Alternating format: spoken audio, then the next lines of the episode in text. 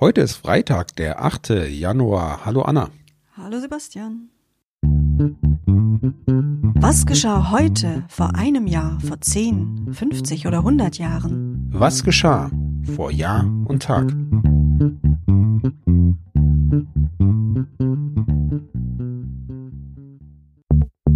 Vor einem Jahr.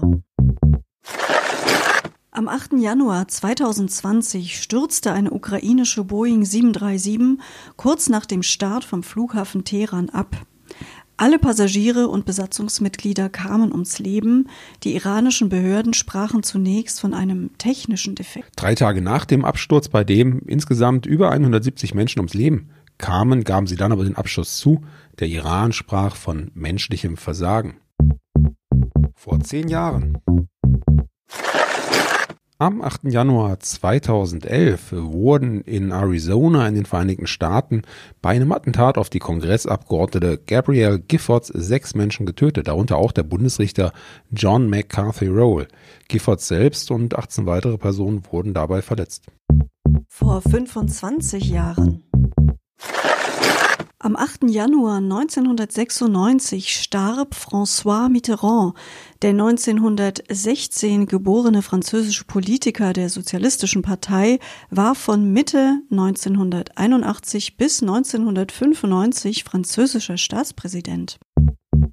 Vor 50 Jahren. Am 8. Januar 1971 hat die britische Einwanderungsbehörde Rudi Dutschkes Berufung gegen den Ausweisungsbeschluss des Innenministeriums abgelehnt. Zum Hintergrund, weil nach dem Attentat auf Rudi Dutschke einige Medien dessen Wohnort entdeckt hatten und ihn mit Interviewforderungen bedrängten, floh er zunächst 1968 nach Italien.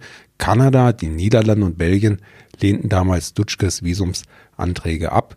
Mit Hilfe von Erich Fried und dem englischen Politiker Michael Foot erhielt er dann eine befristete, alle sechs Monate zu verlängernde Aufenthaltserlaubnis für Großbritannien. Ja, in der Folgezeit kam es dann noch zu einigem Hin und Her. Er wurde dann vorübergehend ausgewiesen aus Großbritannien, durfte dann aber ab 1970 ein Studium an der University of Cambridge beginnen.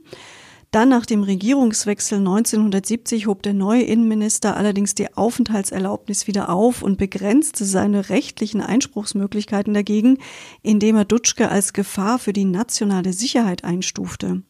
Einige Prominente traten da für ihn ein, dennoch musste Familie Dutschke Großbritannien bis Ende Januar 1971 verlassen. Sie zog nach Dänemark. Vor 75 Jahren. Genau heute vor einem Dreivierteljahrhundert lehnte das Berliner Verwaltungsgericht in einem Urteil den Numerus Clausus als Mittel zur Regulierung des Studienzugangs ab. Die Richter gaben damit der Klage eine abgewiesene Bewerberin statt, die wollte ganz gerne Medizin studieren und äh, die Begründung des Gerichts war durchaus in ihrem Sinne. Der Erwerb der Hochschulreife eröffne eigentlich den freien Zugang zu den Universitäten. Und für mich selbst hört sich das auch eigentlich recht plausibel an. Ist es auch, war es auch. Allerdings war es so, dass Anfang der 50er und bis Ende der 60er Jahre die Studierendenzahlen so exorbitant gestiegen waren, dass die Hochschulen einfach mit dem Ausbau nicht hinterherkamen und nicht Schritt halten konnten. Und ihre Not haben die Universitäten dann zum Mittel der Zulassungsbeschränkung zum Numerus Clausus gegriffen, vor allem in naturwissenschaftlichen Fächern und insbesondere eben auch in der Humanmedizin. Es war zwar so, dass man sehr viele Mediziner brauchte und froh war, dass junge Menschen äh, das lernen wollten. Andererseits ist die Ausbildung von Medizinern sehr teuer und die Schaffung neuer Kapazitäten war sehr schwierig. 1970 war es dann so, dass 70 Prozent der Bewerber für ein Medizinstudium abgelehnt wurden.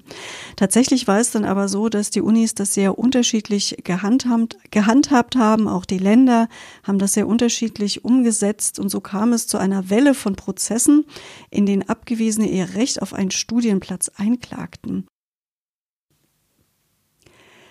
Das ging schließlich bis zum Bundesverfassungsgericht, das dann 1972 das entscheidende Urteil sprach.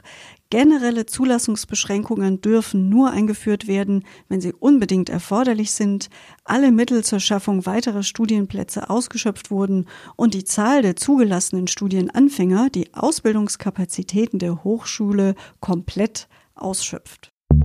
Vor 75 Jahren. Nach und nach erlaubten die alliierten deutschen Verlagen wieder Zeitungen herauszugeben. Am 8. Januar 1946 war es für die Braunschweiger Zeitung soweit, die zunächst als Lizenzzeitung in der britischen Zone erschien. Vor 100 Jahren. Ein Geburtstagskind haben wir noch. Heute vor 100 Jahren wurde Leonardo Sciascia geboren, ein italienischer Schriftsteller. Er wurde bekannt durch seine Kriminalromane, die häufig in seiner sizilianischen Heimat spielen und die Mafia thematisieren. Und damit galt er als einer der bedeutendsten zeitgenössischen Vertreter der sizilianischen Literatur und mischte sich häufig in kulturelle und politische Debatten ein. Der Autor starb schließlich am 20. November 1989 in Palermo.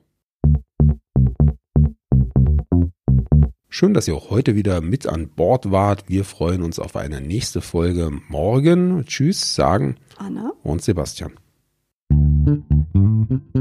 Der Podcast vor Jahr und Tag erscheint täglich neu. Produktion tonbildschau.de Dr. Anna Kugli und Sebastian Seibel GBR. Mit uns können Sie sich hören und sehen lassen.